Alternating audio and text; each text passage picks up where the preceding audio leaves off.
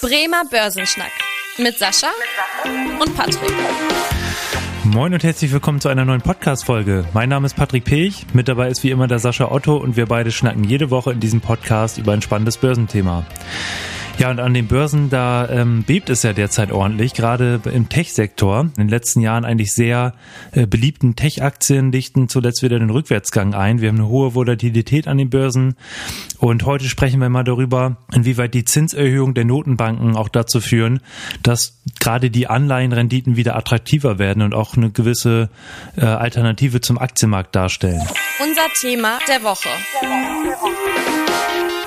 Ja, die Frage, sind Anleihen wieder eine attraktive Alternative zu den Aktien? Ähm, und Sascha, in den letzten Jahren wurde es ja immer auch wieder gesagt, ja, Aktien, da kommt eigentlich ein Anleger nicht dran vorbei. Also gerade wenn man das Geld sinnvoll anlegen möchte und auch ein bisschen Rendite erzielen möchte, dann äh, sind Aktien einfach ein Must-Have im Portfolio. Und Anleihen hatten ja auch in den letzten Jahren immer eigentlich gar keine richtig, richtige Rendite gebracht oder halt auch nur zu erhöhten Risiken. Das heißt, nur wenn man erhöhte Risiken eingegangen ist, hat man dann noch irgendwie ein paar Prozente an Rendite bekommen. Ja, das ist ja mittlerweile wieder ein bisschen anders, wenn man mal schaut, gerade zum Beispiel so eine Bundesanleihe, da haben wir auch wieder eine Rendite oberhalb der 1%-Marke, also zum Beispiel bei zehnjährigen Anleihen. Äh, jetzt ist die Frage, sollen Sparer eigentlich auch mal wieder auf diesen Anleihenmarkt schauen oder ist das wieder eine Alternative zum Aktienmarkt? Wie siehst du das an dieser Stelle? Also, es ist immer grundsätzlich interessant, sich alle Märkte insgesamt anzuschauen. Ich bin überhaupt kein Freund davon, so eine Aussage zu treffen, Anleihen funktionieren überhaupt nicht oder Aktien funktionieren überhaupt nicht. Ich finde das immer ganz spannend in solchen Gazetten oder in solchen wunderbaren Internetforen, dass so eine absoluten Aussagen getroffen werden. Mhm. Ähm, deswegen würde ich auch mich nicht zu so einer Aussage hinreißen lassen, nach dem Motto, dass sich Anleihen jetzt auf jeden Fall wieder lohnen oder ähm, dass sich Aktien auf keinen Fall mehr lohnen. Also, aber tatsächlich ist es natürlich ein Stück weit so, dass man diese Bewegung an den Aktienmärkten sich mal anschauen kann und sich darüber überlegen kann, ob man gegebenenfalls Anleihen auch mal beimischen kann.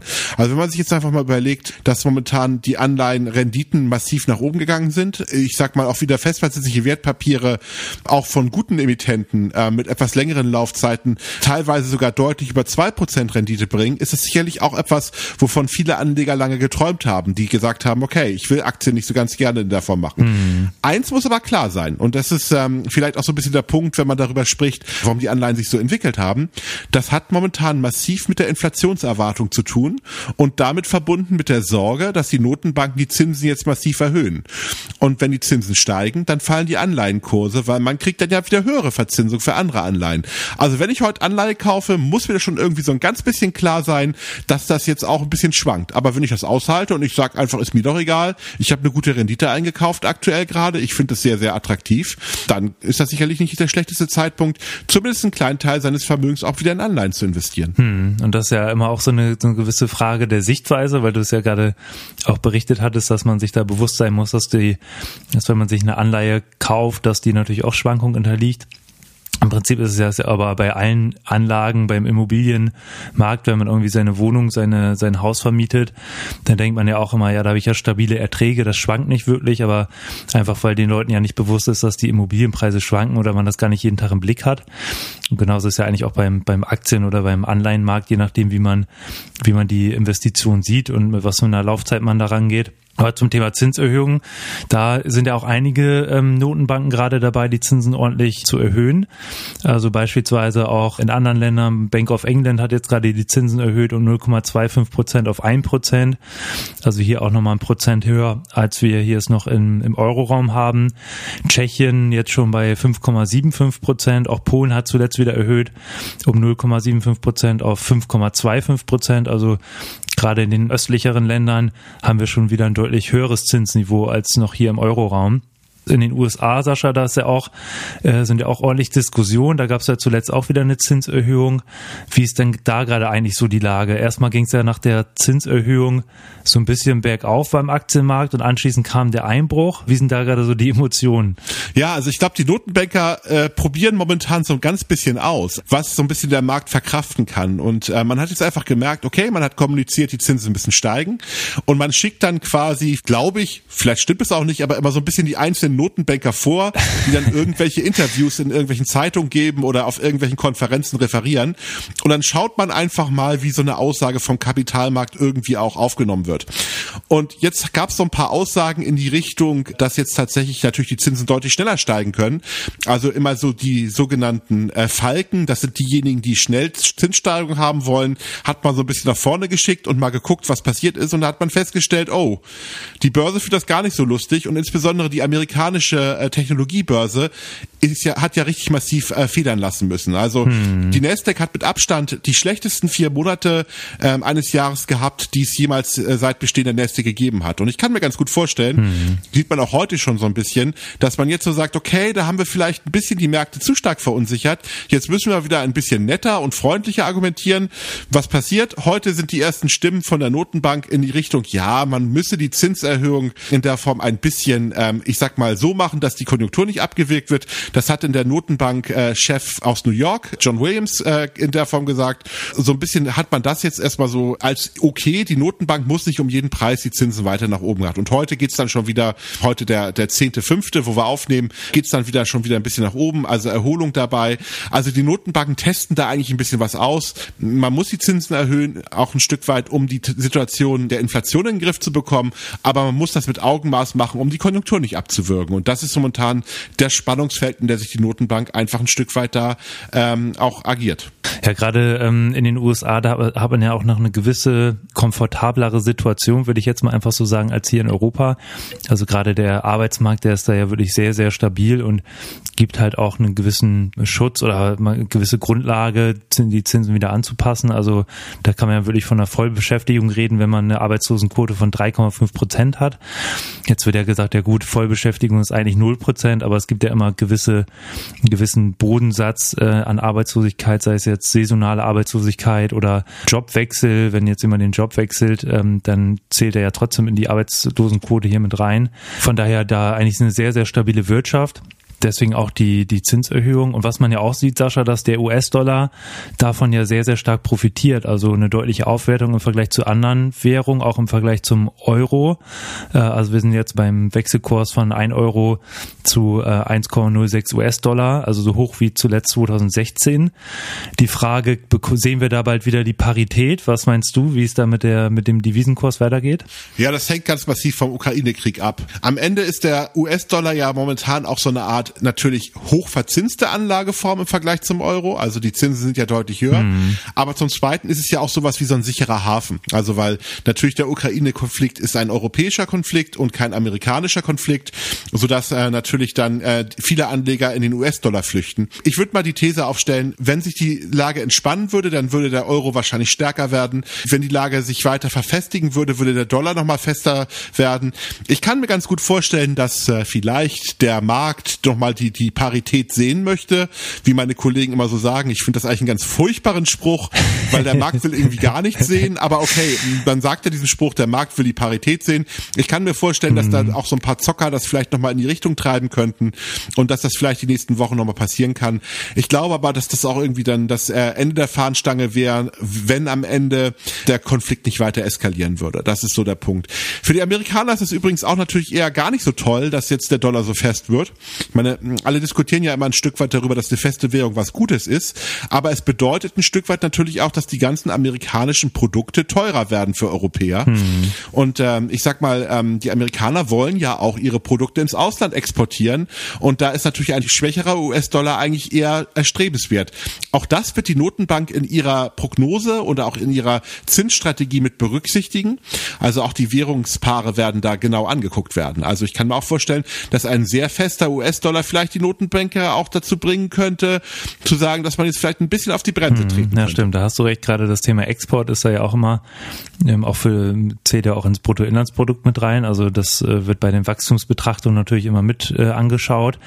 Beim Thema Export auch nochmal der Blick nach China. Da haben wir auch in den letzten Wochen drüber berichtet, dass da die Corona-Ausbrüche und die Lockdowns beispielsweise auch in Shanghai oder in anderen Großstädten dazu geführt haben, dass die Wirtschaft schwächelt. Und da gab es zuletzt ja auch die ähm, Exportzahlen Zahlen, dass wir im April nur noch, nur noch, in Anführungsstrichen muss man ja sagen, hier in Europa träumen wir von solchen Raten, aber wir werden nur noch ein Wachstum von 3,9 Prozent im Vergleich zum Vorjahresmonat.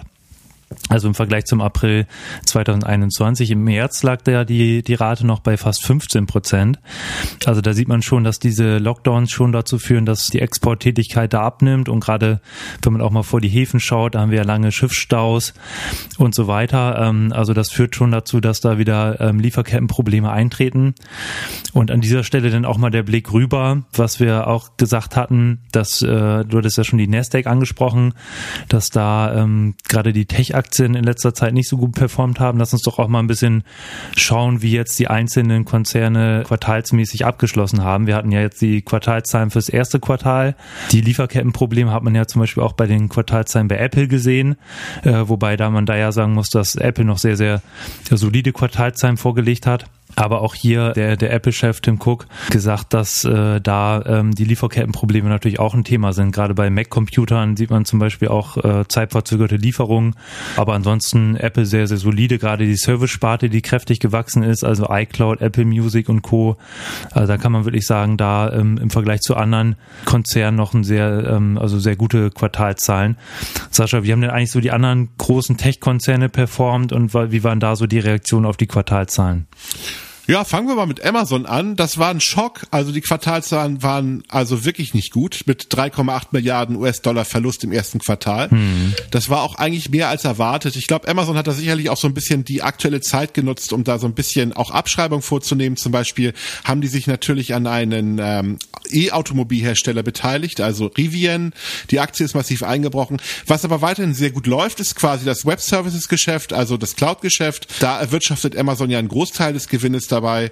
Aber trotzdem, die Aktie hat erstmal massiv Federn gelassen nach dem sehr guten Lauf, den wir letztes hm. Jahr ja gehabt haben. Okay, dann vielleicht ja. ja, mach du. Sag du mal, was du doch für eine gute Aktie rausgepickt hast. Gerne. Ich, ich würde nochmal, ich würde noch mal auf Meta eingehen, äh, also ehemals Facebook, äh, was ja auch immer viel spannend ist, auch wie sich da die Werbeplattformen auch ähm, verhalten, auch im, im Zuge der Konjunkturentwicklung. Da sieht man ja auch immer so eine gewisse Abhängigkeit, dass gerade die Konzerne in guten Zeiten natürlich auch viel für Werbung ausgeben und ähm, wenn es wirtschaftlich mal ein bisschen ähm, äh, schwächer wird, ist ja auch das erste Rad, woran solche solche Unternehmen drehen, die die Werbeausgaben. Von daher sieht man das auch zum Beispiel bei bei Alphabet und bei bei Meta jetzt sehr stark.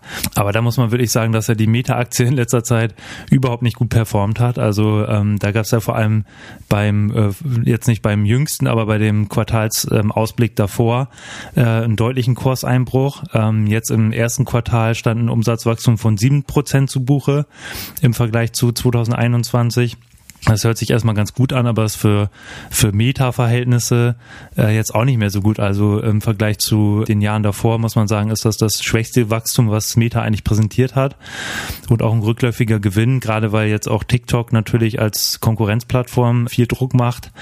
Also auch da nicht so erfreuliche Quartalzahlen. Und das ist auch ein Grund, warum, wie du schon berichtet hattest, die Nasdaq ja, ja. in den letzten Wochen eher weniger performt haben, weil halt auch viele große Tech-Konzerne jetzt ja nicht so gut abgeschnitten haben. Ja, ich glaube, bei Meta kann man vielleicht noch mal ergänzen. Also so richtig kriegt Mark Zuckerberg das noch nicht hin, seine Vision den Leuten als äh, die Zukunft äh, darzustellen. Hm. Weil Meta hat ja, also Mark Zuckerberg hat ja sehr klar gesagt, dass sie dieses klassische Facebook-Geschäft als aussterbendes Modell sehen und dass sie all in gehen auf dieses Metaverse, also quasi ähm, virtuelle Realität, wo quasi, ich sag mal, unsere ganze wunderbare kapitalistische Welt nochmal neu gebaut wird und man künstlich Güter verknappt und da dann irgendwie virtuelle Flächen für unglaublich teuer verkauft verkauft. Also äh, muss man mal schauen, ob das tatsächlich so ein Geschäftsmodell ist, was auch die Welt so akzeptiert.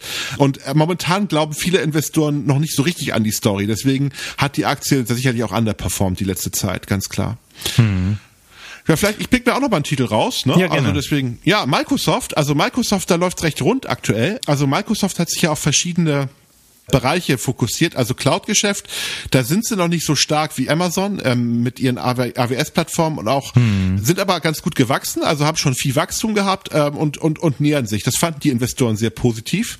Ansonsten LinkedIn, also diese große äh, soziale Plattform für im beruflichen Bereich läuft sehr gut, also sehr vernünftig, da ist gutes Wachstum dabei und was sehr, sehr gut läuft, ist das Thema Videospiele. Microsoft hat sich ja darauf äh, mit der Xbox-Sparte darauf versteift, dort eben auch eine der Marktführer zu werden. Hm. hat es auch tatsächlich geschafft, deutlich mehr Konsolen auszuliefern als Sony, die sind ja der größte Konkurrent und hat auch tatsächlich die eine oder andere Übernahme, die ähm, in der letzten Zeit ganz gut ähm, zumindest sehr wahrscheinlich ist, zum Beispiel Activision Blizzard, wo sie ja dabei sind. Das wird von den Investoren momentan als interessante Zukunftsvision gesehen, so dass man sagen kann, ja, äh, Microsoft äh, hat erstmal die Investoren jetzt nicht enttäuscht, hat aber die Aktie hat aber trotzdem gelitten, weil wenn die gesamte Nasdaq äh, nach unten geht, dann wird auch Microsoft verkauft. Das ist einfach so.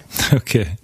Ja, genau. Und da gerade da ähm, zum Thema zum Thema Videospiele, da hatten wir auch schon mal eine Folge drüber gemacht, wo wir nur über diese Videospielhersteller, über die Gaming-Aktien berichtet hatten. Da müssen wir eigentlich nochmal wieder so ein kleines Update geben, finde ich. Ist ja auch eine sehr, sehr, sehr spannende, ein sehr, sehr spannender Bereich. Genau, und zu guter Letzt nochmal ähm, Alphabet, da hatte ich auch schon drüber berichtet, kurz. Also Alphabet erstmal mit äh, positiven Quartalzahlen, also 23 Prozent Umsatzanstieg im ersten Quartal, also auch eine sehr, sehr solide Zahl. Aber da wieder, da ist immer eine Frage Erwartung und äh, letztendlich äh, eingetretene Zahlen. Wenn man jetzt so die bloße Zahl 23 Prozent hört, wird man auch sagen, super Wachstum auf Jahresbasis, aber die Erwartungen lagen hier dann doch noch höher und auch der Ausblick war so ein bisschen pessimistischer, so dass der Aktienkurs da auch äh, nach Vorlage der Quartalzahlen erstmal zurückging. Also insgesamt hier fürs Tech-Umfeld derzeit ja eigentlich gar nicht so ein leichtes Umfeld wie in den letzten Jahren. Sascha, da hast du ja auch immer wieder gesagt, so das klingt jetzt alles erstmal schlimmer als es ist. Also ich glaube in der letzten Folge war das ja auch, wo du sagtest, ja, muss man mal ein bisschen den Ball flach halten, weil die äh, Tech-Aktien ja in den letzten Jahren unglaublich gelaufen sind und jetzt einfach mal so ein gewisser, in Anführungsstrichen, kleiner Dämpfer ist ja auch manchmal gar nicht so schlecht. Auf jeden Fall. Ich meine, normalerweise im, ich sag mal, im Elektronikfachhandel freuen wir uns darüber, wenn es Rabattpreise gibt. An den Kapitalmärkten tun wir eigentlich immer so, als würde die Welt untergehen. Mhm. Sicherlich haben wir ein paar Herausforderungen momentan in der Weltwirtschaft, aber ich glaube, die treffen nicht so stark die Tech-Werte. Klar, da wird auch Gewinne mitgenommen, weil die in der letzten Zeit äh, schon sehr, sehr gut gelaufen sind. Und sicherlich ist das Zinsthema natürlich auch ein bisschen schwieriger für die Tech-Werte als bei anderen Unternehmen, weil die natürlich relativ stark verschuldet sind und höhere Zinsen tun da ein bisschen weh. Aber trotzdem, ich meine, der eine oder andere Schnäppchenkurs ist jetzt schon zu finden und ich kann mir vorstellen, also wenn ich tatsächlich einen langen Atem habe, jetzt die Tech-Werte mal auch wieder ins Depot reinzunehmen, hm. warum nicht? Also ganz klar. Okay. Ja, sehr spannend. Also da halten wir euch natürlich auf dem Laufenden, wie es da in dem Bereich weitergeht. Ansonsten, ähm, was auf den, in den nächsten Wochen noch auf der Agenda steht, äh, Sascha, das hatte ich glaube ich schon mal gesagt, aber jetzt müssen wir es auch mal unbedingt die nächsten Wochen umsetzen, dass wir nochmal so einen äh, Vergleich machen zwischen Wertpapieren und Immobilien. Hatten wir glaube ich schon mal angekündigt. Da gehen wir auf jeden Fall in den nächsten Wochen nochmal drauf ein. Äh, also bleibt auf jeden Fall dabei und wenn ihr noch Themenwünsche habt, äh, gerne schreiben eine Mail an podcast.sparkasse-bremen.de. Da freuen wir uns sehr drüber und bauen dann eure Themenwünsche nach und nach in den nächsten Folgen ein. Ansonsten würde ich sagen, kommen wir zum Ende der heutigen Podcast-Folge. Und wenn euch die Folge gefallen hat, wie immer, freuen wir uns sehr, wenn ihr dem Podcast folgt. Gerne auch eine Bewertung dalassen bei äh, Spotify, bei Apple Podcasts, je nachdem, wo ihr unterwegs seid. Und ansonsten freuen wir uns, wenn ihr in der nächsten Woche wieder einschaltet. Bis dahin, tschüss. Tschüss. Vielen Dank fürs Interesse. Das war der Bremer Börsenschnack, ein Podcast mit Sascha und Patrick. Noch ein kurzer Hinweis und an dieser Stelle liebe Grüße aus der Rechtsabteilung. Die gesprochenen Inhalte bilden die persönliche Meinung der handelnden Person, also in den meisten Fällen von Sascha und mir wieder. Sie stellen also keine Handlungsempfehlung zum Erwerb oder zur Veräußerung der genannten Wertpapiere oder anderer Finanzinstrumente der genannten Emittenten dar. Bei Fragen wende dich gerne an deinen Berater.